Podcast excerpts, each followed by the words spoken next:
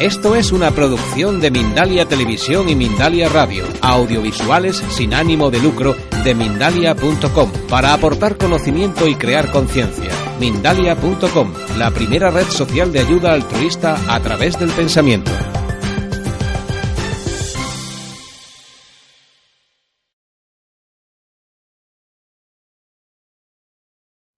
Quería hacer una actualización de esta conferencia adaptándola aquí porque es muy importante lo que hay que contar, no solo sobre Andalucía, sino en general sobre España, toda España en relación a las civilizaciones desaparecidas, a la Atlántida. Entonces, siempre el andar con mucha premura, anoche estuve hasta las cuatro de la madrugada seleccionando imágenes y claro, no me ha dado tiempo a incorporarlas todas.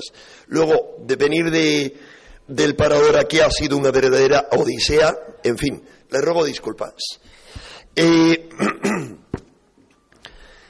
quería hablarles hoy de los orígenes de la civilización, cuáles son, y de alguna manera no solo de eso, sino lo que quería transmitirles el mensaje de que han existido otras humanidades antes que la nuestra.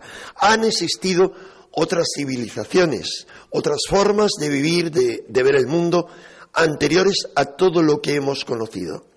Esto es una afirmación que han hecho todas las antiguas tradiciones desde tiempos bastante remotos.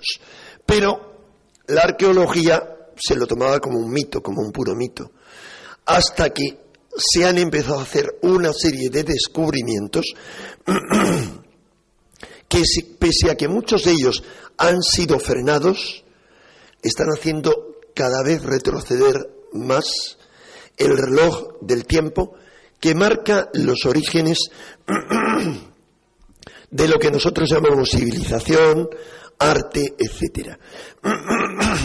Perdónenme, pero me he dejado la, la bufanda en algún sitio y he cogido frío caminando desde donde me han dejado hasta aquí. Uno piensa que en Málaga no hace tanto frío en Madrid, pero no es verdad. No, muchas gracias. Tengo una pastilla de, de farmacia casi en la boca, pero no acaba de solucionarlo. Gracias. Muy amable.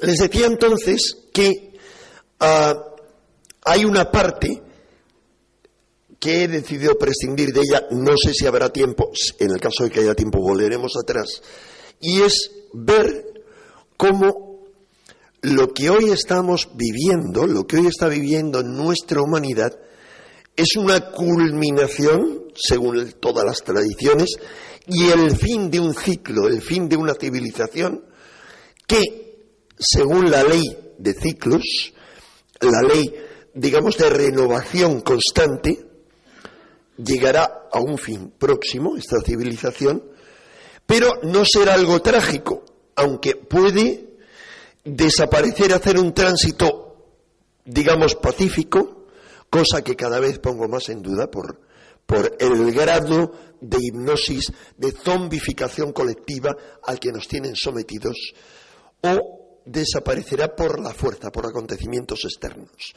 Ese caso es material para otra conferencia, pero si hay tiempo al final de esta, volveremos a ver esto. Lo que les quería decir es que todas las tradiciones, con todos los ciclos que estudian, insisten en que este momento que vivimos ahora es el momento del fin de un gran ciclo, pero al fin de un gran ciclo, al fin del Kali Yuga, de la Edad Oscura, que es, eh, digamos, la última fase, el Kali Yuga, de cuatro fases que, de las que habla la tradición hindú, desaparece este ciclo. Pero a continuación, ¿qué viene? Viene una edad de oro, una nueva edad realmente prometedora. Pero viene para todos. No, según las tradiciones, viene para la semilla, digamos, para lo mejor que ha quedado de la civilización anterior.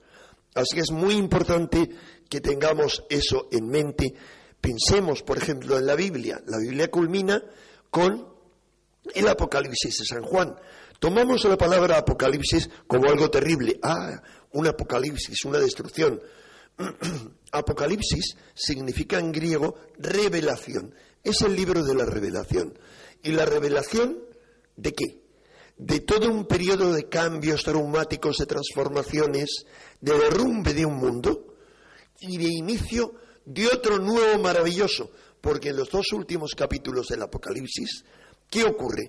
Entre otras cosas, baja la Jerusalén celeste, desciende sobre la tierra, es decir, es el nuevo arquetipo de un nuevo reino perfecto, maravilloso, y dice claramente, y habrá una nueva tierra bajo unos nuevos cielos.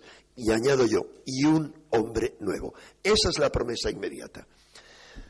Para ver si tenían razón todas esas culturas que van, la griega, la romana, que hablan de edad de hierro, edad, perdón, edad de oro, edad de plata, edad de hierro, y, eh, perdón, edad de bronce y edad de hierro que es la nuestra, la más pesada, la más vasta. Hablan lo mismo la tradición hindú, todas las tradiciones mesoamericanas, también sudamericanas.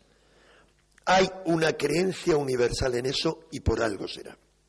Bien, cuando tratamos de ver si realmente, antes de lo que nos habían contado, sobre todo los que somos ya más viejecitos, en nuestra escuela, creo que también todavía se contando ese tipo de tonterías, que la civilización se inició en Sumer, hace aproximadamente tres mil y pico años, a mí me enseñaron eso y me lo enseñaron como dogma de fe.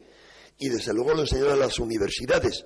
Y todavía hay gente que se traga eso. Yo he debatido en televisión hace ya cuatro años con uno que yo insistía, doctor, que era doctor en historia, y cuando le hice una pregunta a Nacho Ares, que estaba con él, le tuvo que corregir diciendo sí, porque le dije Gobekli Tepe, y dice, ¿qué es eso? Y el otro lo aclaró, es digamos, un descubrimiento revolucionario, pero siguen tan aferrados al viejo modelo de que hace 3.500 años, como mucho, comenzó la civilización, que no comprenden que haya civilizaciones ya portentosas hace 12.000 años, por ejemplo. Esto vamos a ver, es lo que afirmaba Platón. Lo vamos a ver con detenimiento. Cuando hablaba de la Atlántida, que se considera un continente, pero él hablaba de diez islas o diez reinos de la Atlántida y hablaba, según las explicaciones que daba sobre la percepción de los equinoccios, de las veces que el Sol había vuelto a aparecer por el mismo sitio, eh, esto nos hacía remontarnos a hace aproximadamente ahora unos doce mil y pico años. Es decir, un momento en el cual ese fabuloso imperio atlante, formado por diez reinos, fue tragado por el agua, por el mar, desapareció. Entonces, afortunadamente, cada vez se están dando más pasos en, el avance, digamos, hacia atrás. ¿Qué ocurre? Que si han existido mundos perdidos, civilizaciones perdidas, mucha gente ha dicho, ¿y por qué no lo encontramos? Muy simple, porque estarán tragadas debajo de los desiertos, de las arenas de los desiertos, como el Sáhara o el Gobi, y ya ha empezado a haber pequeños descubrimientos muy importantes allí.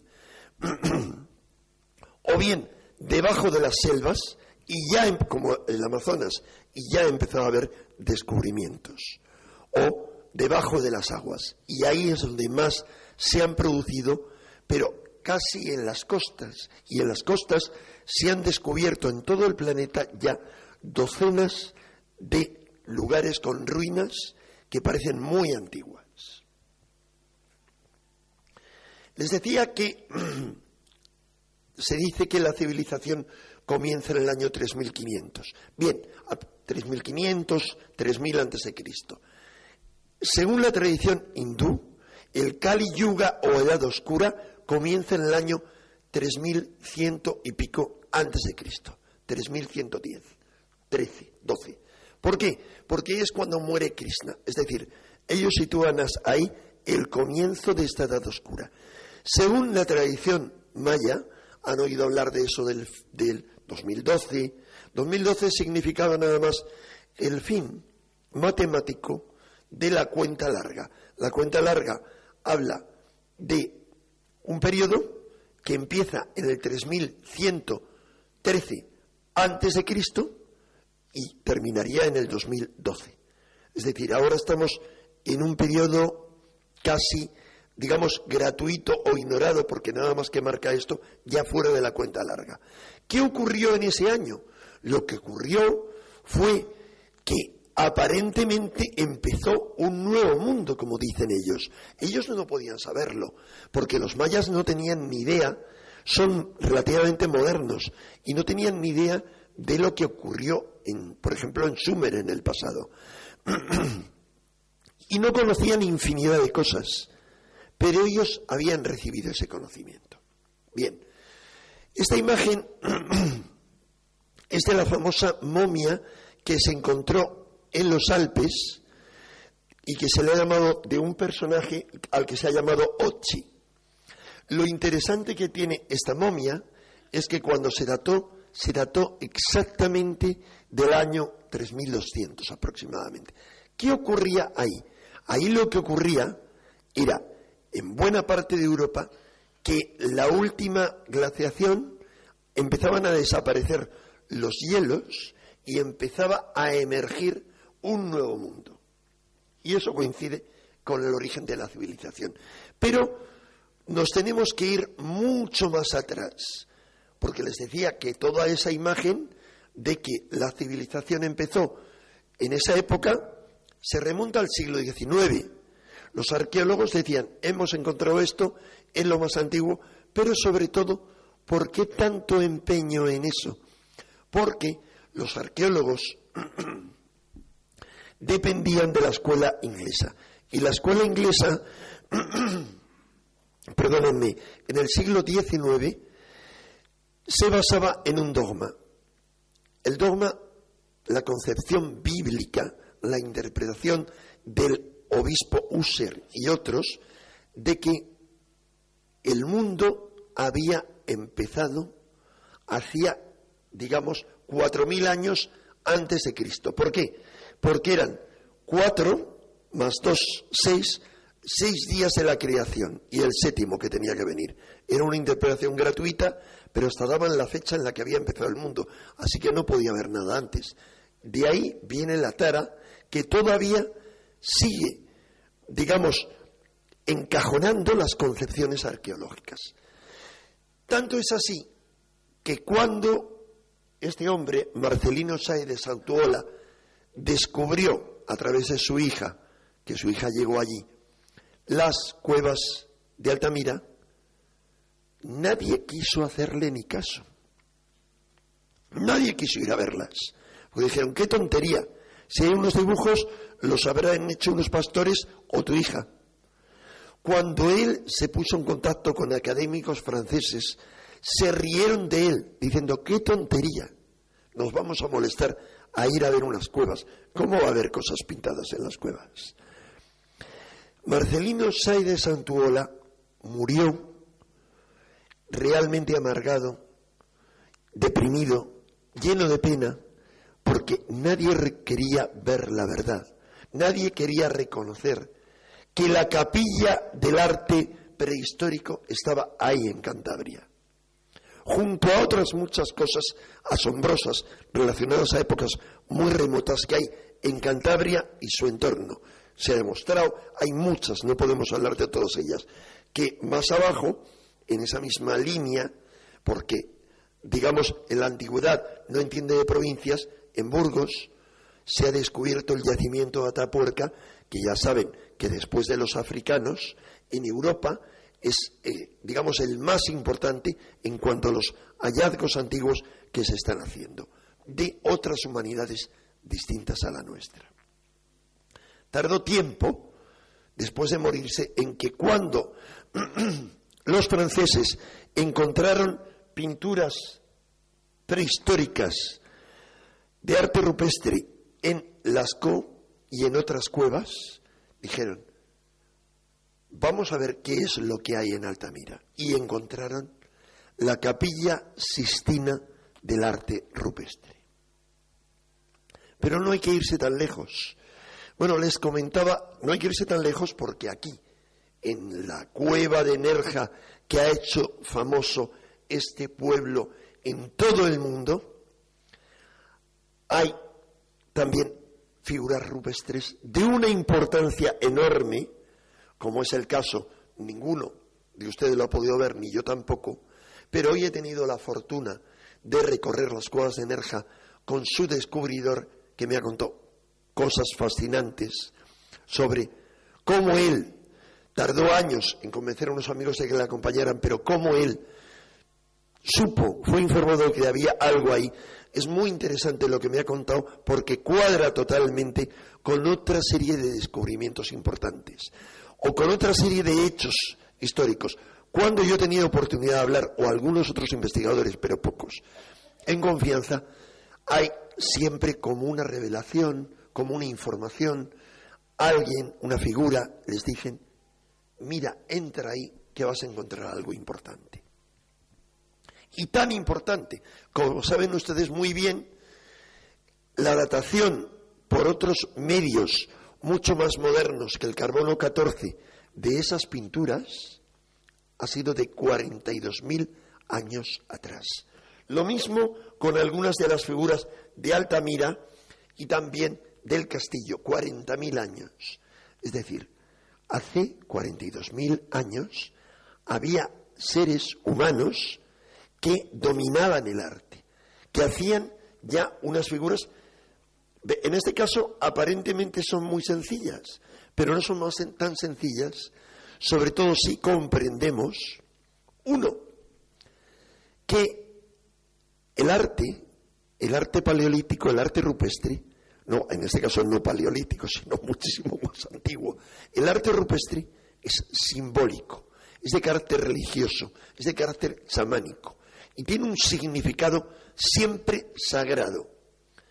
Y al primero, segundo, que ya se ha comprobado que, por ejemplo, en Altamira, las representaciones de bisontes los expertos en arqueoastrología, astronomía, que lo han estudiado, es decir, astrónomos que estudian la astronomía en la antigüedad remota, han visto que había representación de constelaciones. Y yo apunto, pero no soy un experto, a que yo ahí me decía el hijo de Francisco, del descubridor, Carlos, que es guía, me decía, y ahí está mi signo astrológico, Piscis. O sea, él me ha dado la pista. Y digo, ciertamente, la representación de esa constelación. Pero lo importante es comprender que aunque no sea eso, maravillas como las de Altamira, que además tienen un significado, digamos, astronómico, pero que además algunas no en Altamira, sino en otras cuevas. Yo he tenido la fortuna de recorrer con Iker Jiménez, con el doctor Gaona y con el director de Cuevas y Museos de Cantabria varias cuevas. Hemos pasado un día completo, ah, un día completo, sí, en una cueva que estaba cerrada al público.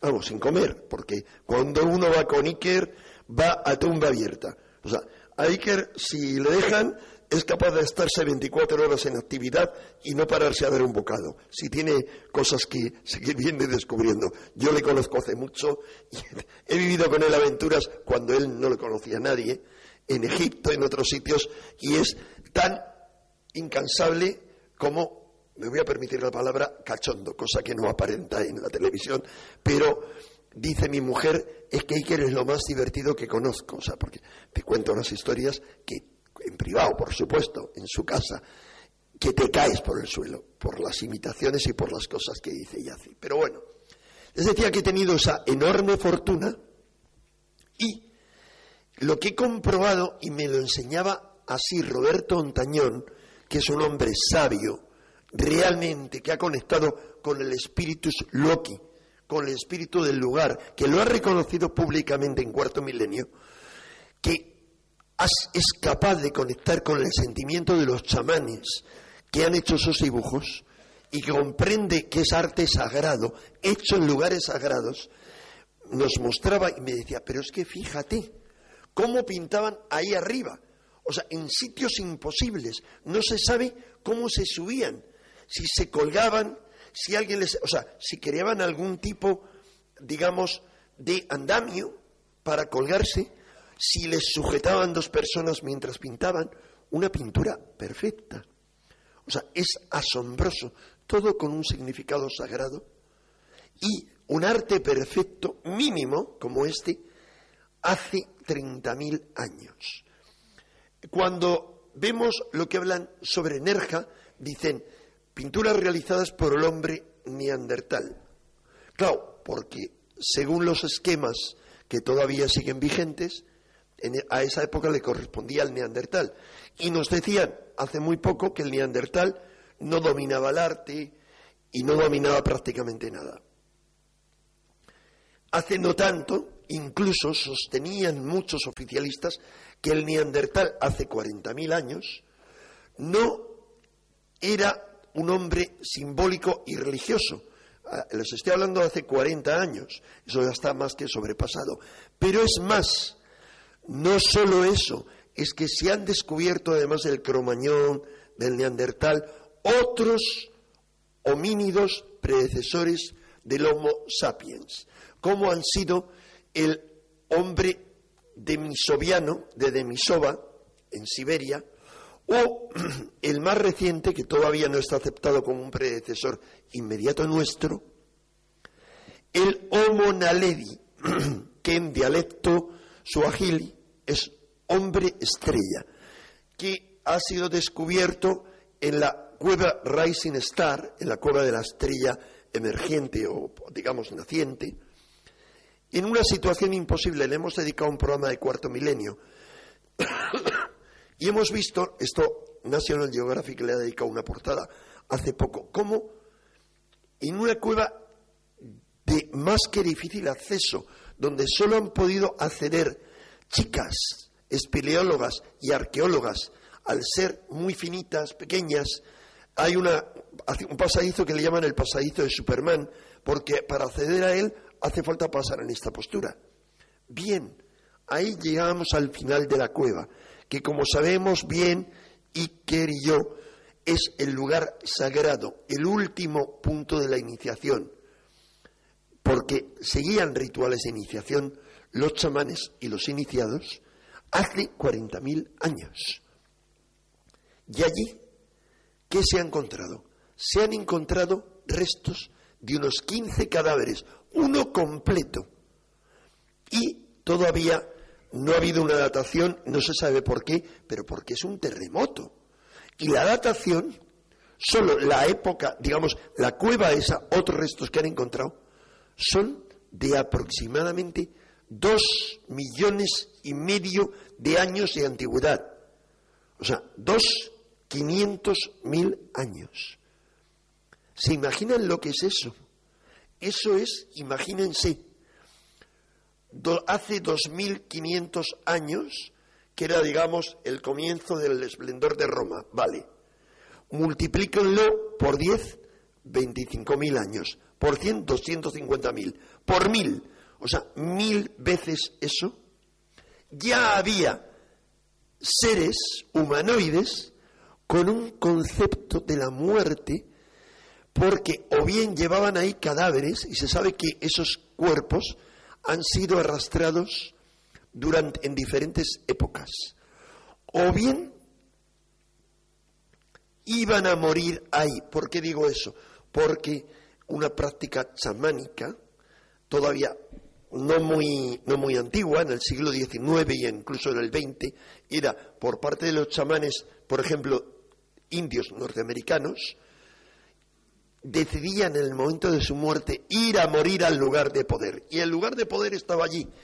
Y han contado, claro, digamos los especialistas, no, no se alargó la fantasía de algunos de, ah, es que se habían quedado atrapados allí.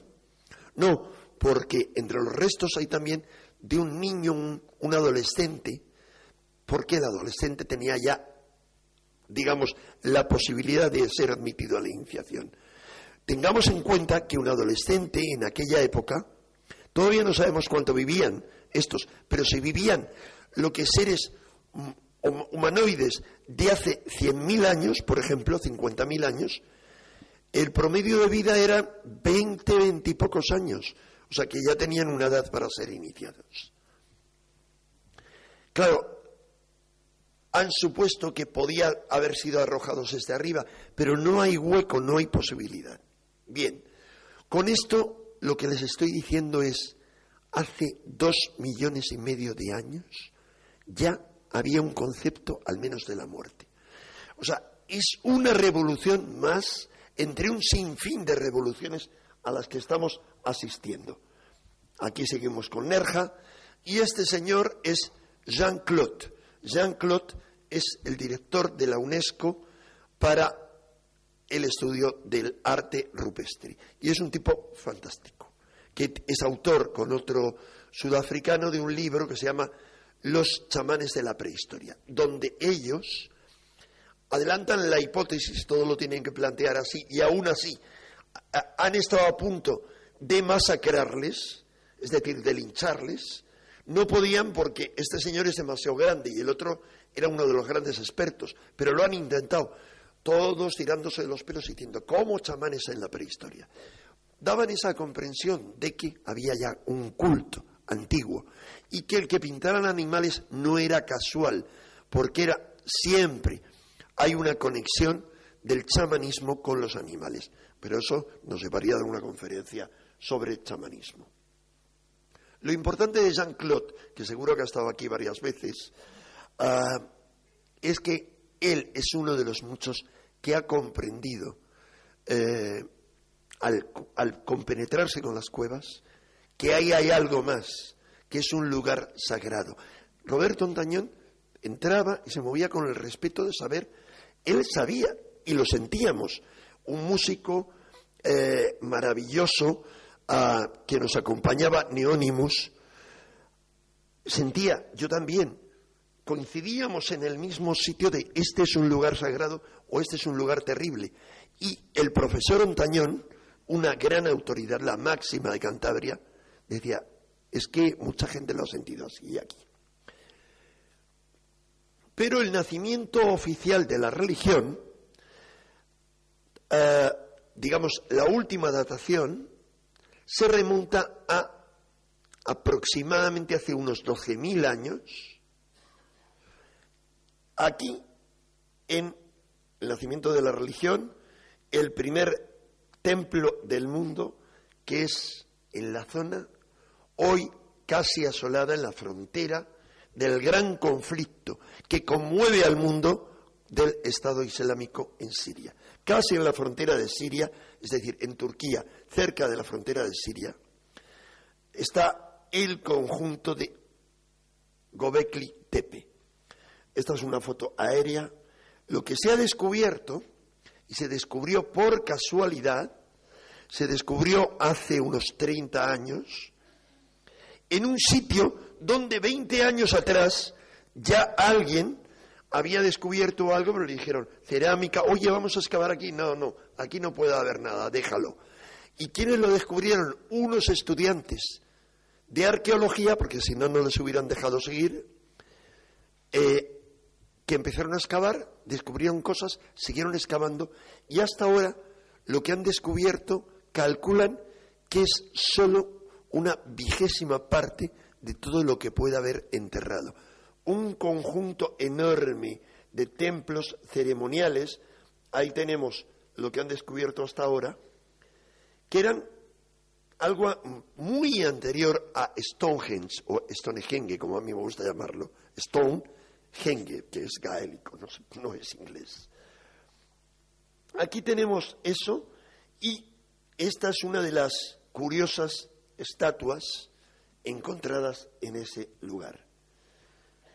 Aquí tienen la ubicación y todo lo que tienen ustedes a la izquierda, más a la izquierda, es ya Siria, digamos, en ese creciente fértil. ¿Por qué se le llama creciente fértil? Porque en la parte derecha, la Mesopotamia, esa tierra entre los dos ríos Tigris y Éufrates, es donde surgieron las grandes civilizaciones mesopotámicas, las ciudades-estado de Sumer y todo lo que vino después hasta Persia, más allá, pero fue el gran centro de donde emanó la civilización. Pero hay mucho más. Esos puntos que encuentran ahí son puntos de excavación mm, de, recintos muy antiguos. Esto es apenas nada en comparación con lo mucho que nos queda por encontrar. Por ejemplo, gracias a la arqueología aérea se están descubriendo muchas cosas que apenas se ha comenzado a explorar a nivel de tierra. Entre otras, vamos a ver luego muchísimos geoglifos o figuras enormes que solo son visibles desde el aire. Pero se descubrió esto, que son las ruinas de una ciudad cercana a Jericó, no olvidemos que ya a Jericó se la databa, no la, la última Jericó, sino la ciudad sobre la cual se construyó otra ciudad sobre la cual se construyó Jericó, al igual que en Troya no había una Troya sino varias, Bien, se la consideraba más antigua, pero es que este otro poblado cercano a Jericó se le han calculado que tiene unos 15, no, es del año 15.000 aproximadamente antes de Cristo. En esa misma zona, en Turquía, por ejemplo, se han encontrado junto a restos de escritura cuneiforme, vemos ahí en el Museo de Mardin, en Turquía, como ven, arriba la ampliación y abajo, dice el primer carrito de juguete. ¿Qué importancia tiene esto? Bueno, que ya está la rueda, o sea, hay vehículos de cuatro ruedas. Se, se supone que iban a hacer un juguete y que no iban a utilizar eso para el transporte.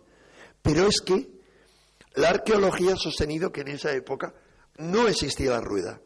Al igual que ha sostenido que en América la rueda era desconocida en una época en la que se han encontrado también juguetes con ruedas, como este.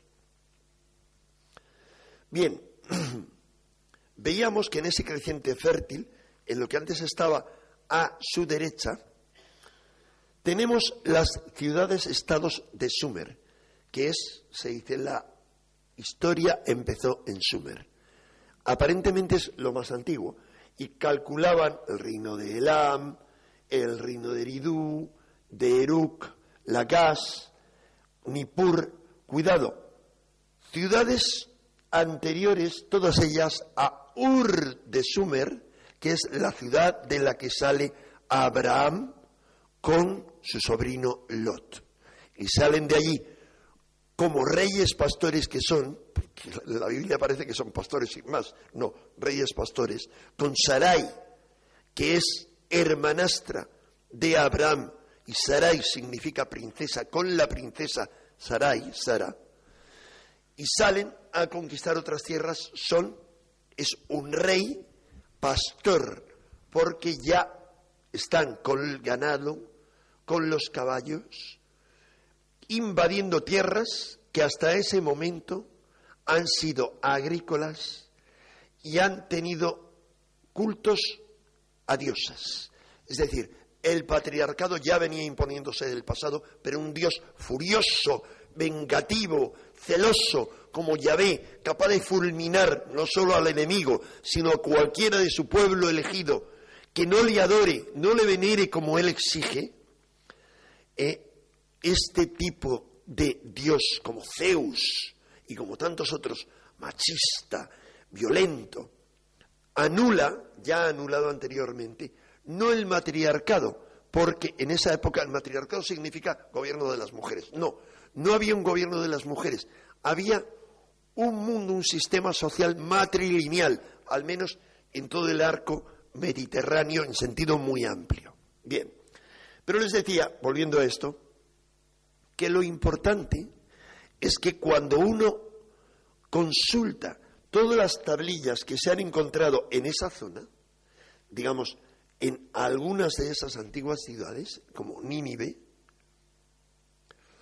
hay tablillas que son bibliotecas no completas, pero por ejemplo con poemas bastante completos como la epopeya de Gilgamesh, que se considera el poema más antiguo de la humanidad y al que vamos a volver luego porque da claves definitivas sobre nuestro pasado. La cuestión es que en esas tablillas hay Primero, cronologías. Segundo, registros astronómicos. Tercero, historias de reyes divinos en diferentes épocas. Y todos ese conjunto de documentos se remontan, incluidas las observaciones astronómicas, sin discusión posible, a cientos de miles de años atrás. ¿Por qué entonces no se ha encontrado nada y la historia empieza en 3500 o aproximadamente? Porque, como dicen las tablillas, hubo un diluvio, no uno, varios, pero un gran diluvio. Y después del diluvio, dicen las tablillas, después del diluvio, la realeza bajó del cielo y volvió a instalarse en Uruk, que lo verán ahí, Iridu o Kis, que eran ciudades. ¿Por qué la realeza? Porque se consideraba no ahí, sino en todo el Medio Oriente, que los dioses y luego sus descendientes, sus encarnaciones, no lo sé, pero los dioses se habían repartido todo ese mundo y cada dios gobernaba en una ciudad, estado, en una zona concreta. Eso no solo lo dicen esas escrituras, sino que lo dice la Biblia cuando habla, creo que es Isaías, la única vez que se habla en la Biblia de Lucifer, gracias tengo ya agua, ¿eh?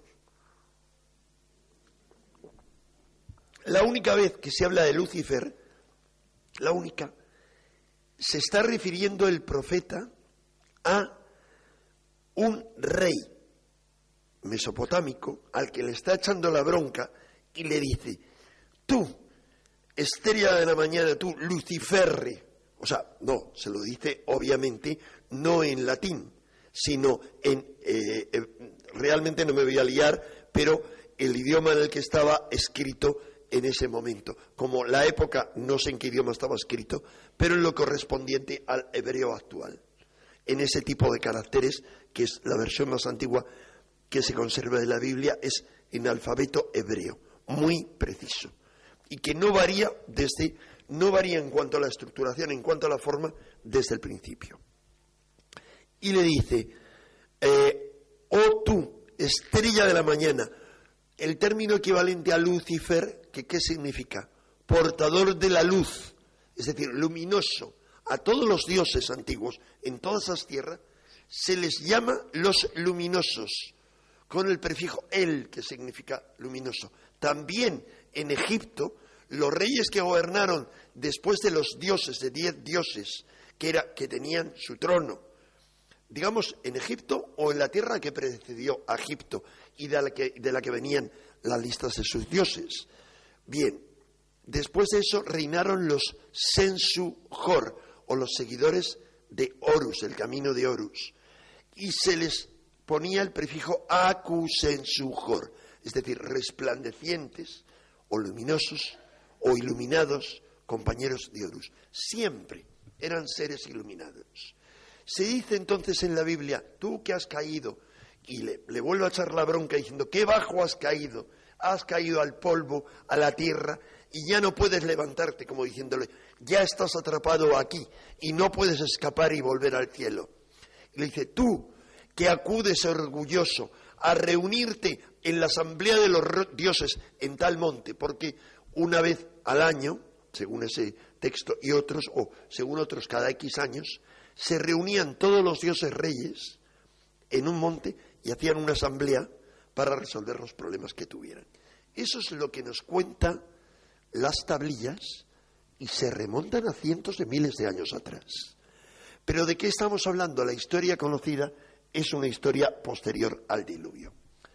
En toda esa tierra se han encontrado muchas sorpresas, pero lo que pasa es que pocas de ellas se han investigado como ocurrió en la antigüedad ya con esta pieza que es una antigua batería eléctrica encontrada cerca del actual Bagdad por un arqueólogo alemán. ¿Ven ahí los componentes? Ay, perdón, no he podido poner, no me ha dado tiempo a poner las imágenes en las cuales se ve cómo, colocando esto y echándole una solución salina, Eso es una batería que da luz. No mucha luz, pero, es decir, no luz, electricidad, produce electricidad. Bien, era una de las piezas imposibles que hay en los museos. Resulta que las piezas imposibles, muchas de las que se habla en el siglo XIX y comienzos del XX, veremos luego, por ejemplo, esqueletos de gigantes, muchos encontrados en diferentes partes del mundo, desaparecen, desaparecen, desaparecen. Y ahora, durante el saqueo del Museo de Bagdad, entre otras piezas importantes, ha desaparecido esa batería. Hay otras menos revolucionarias, como esta fabulosa maquinaria, casi un pequeño computador astronómico de antiquitera, que ¿quién, es, ¿quién ha visitado el Museo de Atenas? ¿Puede levantar la mano, por favor? Recientemente han visto la máquina, que sigan con la mano levantada, que hay una sala dedicada a la máquina de antiquitera, han hecho un gran montaje. No es tan antigua, pero es un prodigio. Y eso se encontró en el mar. El problema es cuántas cosas así hay que no se hayan encontrado.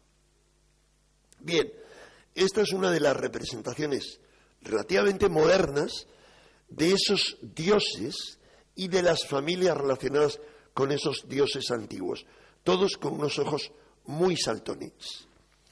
Otros dioses, gracias tenía, tenía ya, muchas gracias Bart.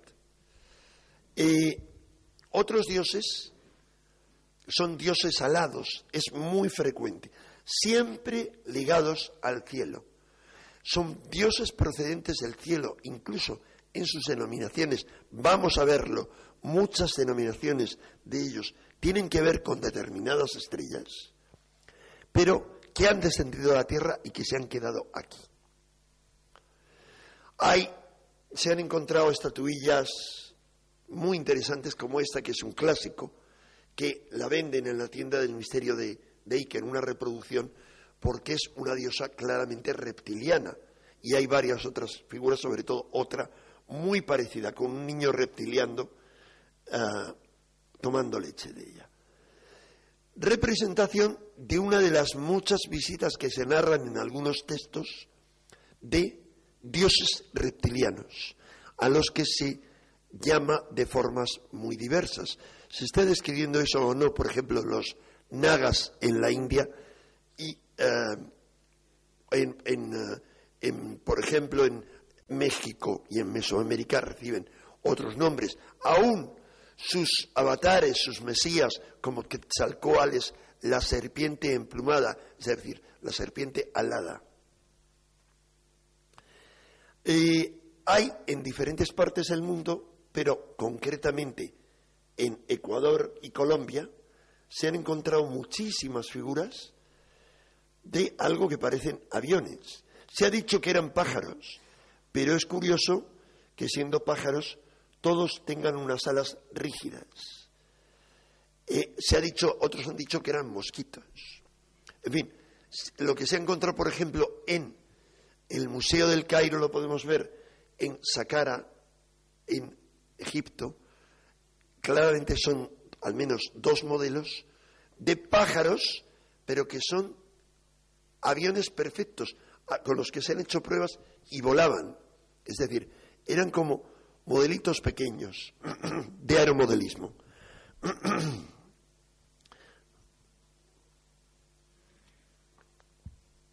Esto nos lleva a mi intención es hacer un breve repaso a muchos misterios antiguos que nos van a dar la imagen de que antiguamente, lamentablemente, no hay tiempo, y yo tampoco he tenido tiempo de poner todas las imágenes para hablar de todo, pero es una pequeña muestra de las docenas de evidencias distintas que apuntan a que en el pasado hubo al menos una civilización global o planetaria. Es decir, elementos comunes que se encuentran en todo el planeta, salvo la Polinesia y la Melanesia, pero incluido, digamos, Nueva Zelanda y Australia en algunas ocasiones, donde hay elementos comunes. ¿Cómo se puede uno explicar? Bien, uno de los elementos comunes que se encuentran y que cada vez se están descubriendo más son los geoglifos. Los geoglifos son esto, figuras como las famosas líneas, que es lo que se ve al fondo, y figuras, digamos, de Nazca, en Perú, que solo son visibles desde el aire.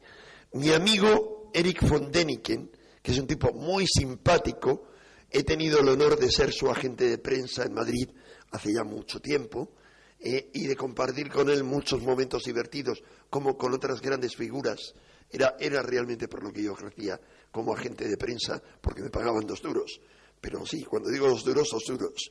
Pero me lo pasaba pipa, tenía la oportunidad de comer, de cenar, de irme de paseo, de enseñar cosas a personas como él, como Charles Berlitz, el autor del Triángulo de las Bermudas, como docenas de figuras de este tipo. Pues él decía, en esa película tan revolucionaria como pasada totalmente, basada en, su, en sus dos primeros libros, Recuerdos del Futuro y Regreso a las Estrellas, fue un documental en el año 69-70 que fue muy revolucionario, porque veíamos eso y él planteaba si las líneas de Nazca eran pistas de aterrizaje. Hombre, si vienen de otros mundos, de otras estrellas, no creo que vayan a necesitar pistas de aterrizaje. Pero llama la atención que hagan esos dibujos.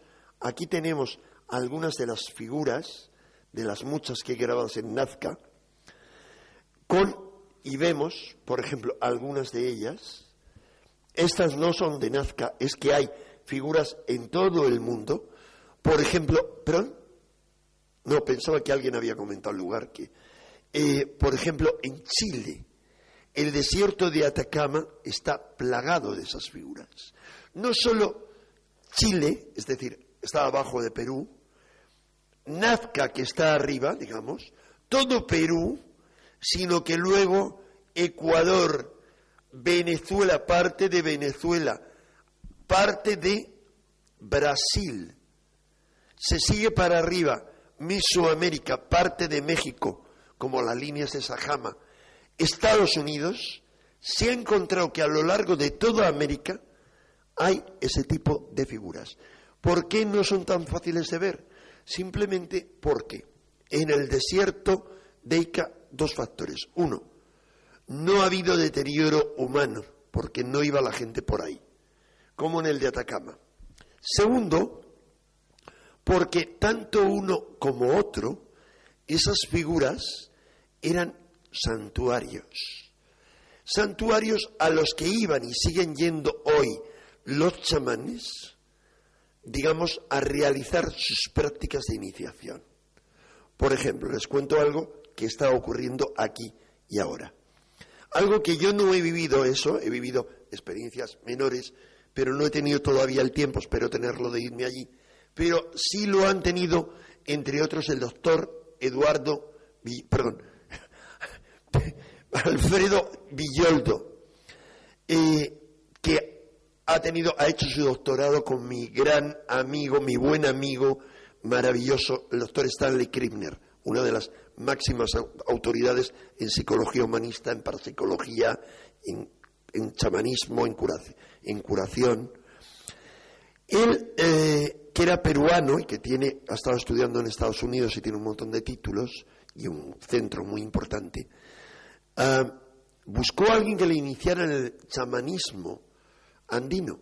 Y finalmente le hablaron de alguien que era profesor de una universidad del norte y él dijo, ah, como todos, como Carlos Castaneda y otro, ah, bueno, este indiecito, tal, lo miraba así, hasta que descubrió que ese indiecito era un sacerdote de un altísimo nivel de iniciación y que tanto con él como con otros como con un chamán muy famoso, Gonzalo Pizarro, digamos que ejerce en Lima también, le llevaron a, las, a la zona de las líneas de Nazca y ahí tomando cactus o en otros sitios el hongo sagrado, en otros sitios la ayahuasca, es decir, una planta sagrada lucidógena, no alucinógena, que da lucidez y que siempre que se tome en ese contexto ritual.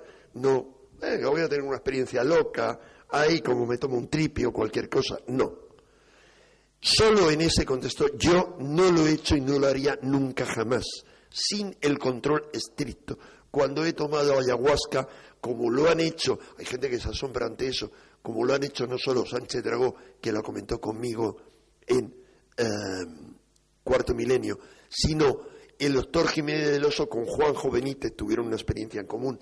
La viuda del doctor Jiménez del Oso, con la, a la que me sigue uniendo una buena amistad, psiquiatra también, la doctora Pilar Cores, ella lo hace con frecuencia como muchos eh, psiquiatras para comprender mejor el mundo de la mente. Pues bien, con esa sustancia vieron que esas líneas y esas figuras, lo que él comprobó, marcaban el inicio de pistas luminosas que cuando él estaba en ese estado veía que él y los otros humanos que le rodeaban eran huevos luminosos, veía el cuerpo sutil y veía que de ellos emanaban como hilos luminosos que se conectaban con esos otros corredores y que esos hilos se dirigían hacia las estrellas. Curiosamente, él no sabía cuando escribió eso, que estas figuras de Nazca, como los antiguos monumentos estudiados hasta el momento de todo el mundo, tienen una orientación arqueoastronómica. Es decir, hay un importante, digamos, astrónomo físico español que trabaja en Canarias, en un observatorio de Canarias, que es la máxima autoridad española y una de las máximas mundiales en arqueoastronomía, y él ha recorrido medio mundo financiado, apoyado con autorizaciones de los gobiernos, y ha demostrado que las estatuas en la isla de Pascua, los Moais originales, miraban a determinadas estrellas que las líneas están, digamos, dirigidas a determinadas estrellas. Con financiación y apoyo, sobre todo apoyo, permisos del gobierno egipto, él y su equipo han estudiado más de mil templos egipcios y han descubierto que todos ellos están orientados a, entradas y, y salidas concretas del sol, en solsticios, en equinoccios, a posiciones de la luna o a determinadas constelaciones que siempre son las mismas. Hay, por ejemplo, un libro eh, publicado, en, bueno, es un libro en francés, pero publicado por la, la Universidad de Nueva York, que está dedicado a analizar cómo todos los templos eh, griegos y todos los santuarios de todo tipo griegos, incluido oráculos como el de Delfos, tienen también una orientación astronómica. ¿Por qué esa obsesión con el Sol, la Luna y con determinadas estrellas? A lo mejor tenemos la pista, lo que Alberto Villoldo comentaba con respecto a, de ahí parten líneas, caminos de luz que se dirigen a determinadas estrellas. Aquí tenemos visto desde tierra cómo son algunas de esas figuras. Lo que les quería decir antes, ¿por qué han aguantado tanto esas, digamos, en Chile e, o en Perú? Porque además de ser en desiertos, ha seguido habiendo una línea secreta de chamanes que han mantenido intactos esos santuarios, la parte al menos en la que ellos trabajaban y que les interesaba. Y los guías, por supuesto, les dejan entrar de noche. Está prohibido el acceso. Porque saben que la tradición lo manda así. Hay otras figuras que yo he recorrido, pero aquí está la imagen que pueden encontrar en Google. Si se van a Google y buscan la, ubicación, miran, por ejemplo, en este caso, pero no arqueoastronomía, geoglifos. Lo buscan también en inglés, buscan la ubicación geoglifo tal, lo buscan en Google y van a encontrar, por ejemplo, en Inglaterra, en el sur de Inglaterra, más abajo de Glastonbury, y digamos por el norte de la, más hacia el norte de la costa sur oeste de Inglaterra, el gigante de Cerne Abbas, fascinante, es una figura fascinante, es un gigante enorme. Yo les diré que he estado ahí y digamos puesto en uno de sus ojos, no tapó el ojo en absoluto. También han sido conservados, como esta otra figura también en Inglaterra, o como esta otra figura en Georgia, digamos, abajo de la antigua, bueno, de, la actual Rusia, formaba parte de la antigua Unión Soviética. O esta otra imagen de la serpiente, eh, la serpiente y los montículos que la rodean, ah, de, eh, este del Valle de Ohio. Muy interesante, ¿por qué? Porque en el Valle de Ohio hay varias figuras como esas siempre asociadas a montículos. Los montículos se les llaman mounds, son montículos artificiales y hay miles ahí y hay también miles que han empezado a descubrirse en Sudamérica, por ejemplo en Perú, miles, construidos en Perú con, con piedras, con cerámica. ¿Quién se dedicaba a hacer esa locura y para qué? Bien, les anticipo ya algo.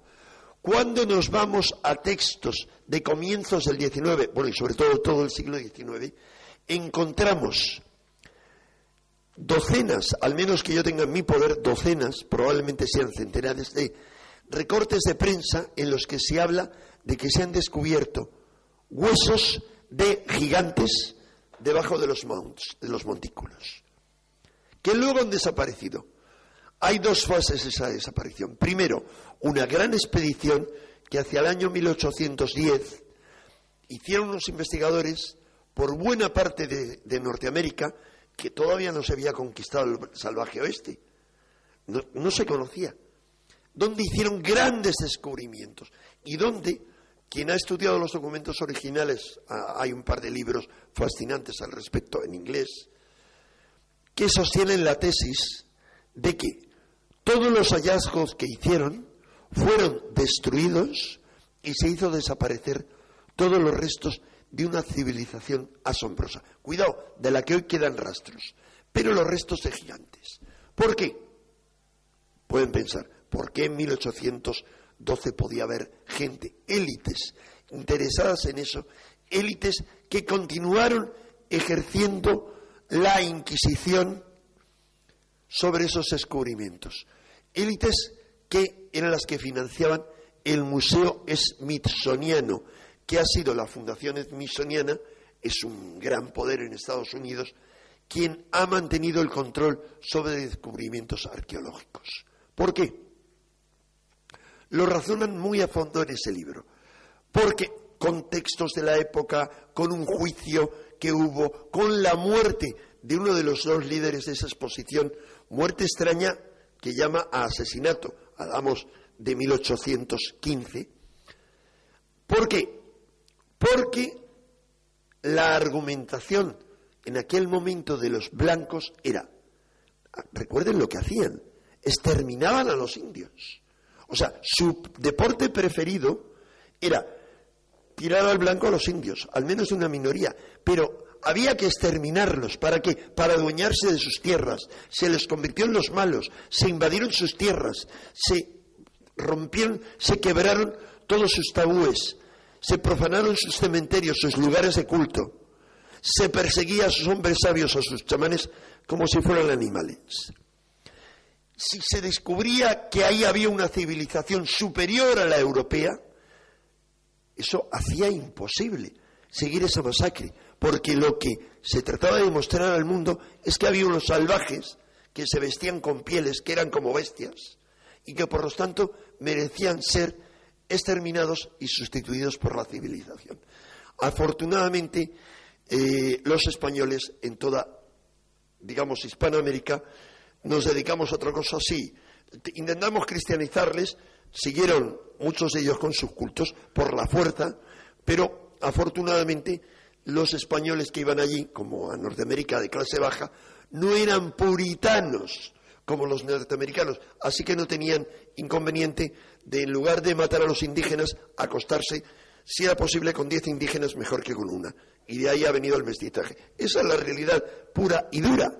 Afortunadamente, para todos esos países que se lamentan, muchas veces con razón, de los salvajes españoles que fueron allí y que les pisotearon, sin olvidar de que eran sus bisabuelos o sus tíos bisabuelos, no los nuestros. Bien, la cuestión es que gracias a eso ahí sobrevivieron otras cosas, pero Norteamérica no, se arrasó con todo eso.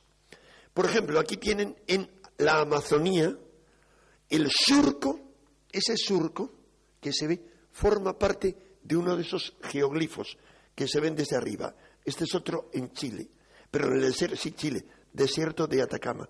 Figura inmensa. Hay varios programas en cuarto milenio donde Iker y Carmen están subidos arriba y se ve abajo lo inmenso que es eso.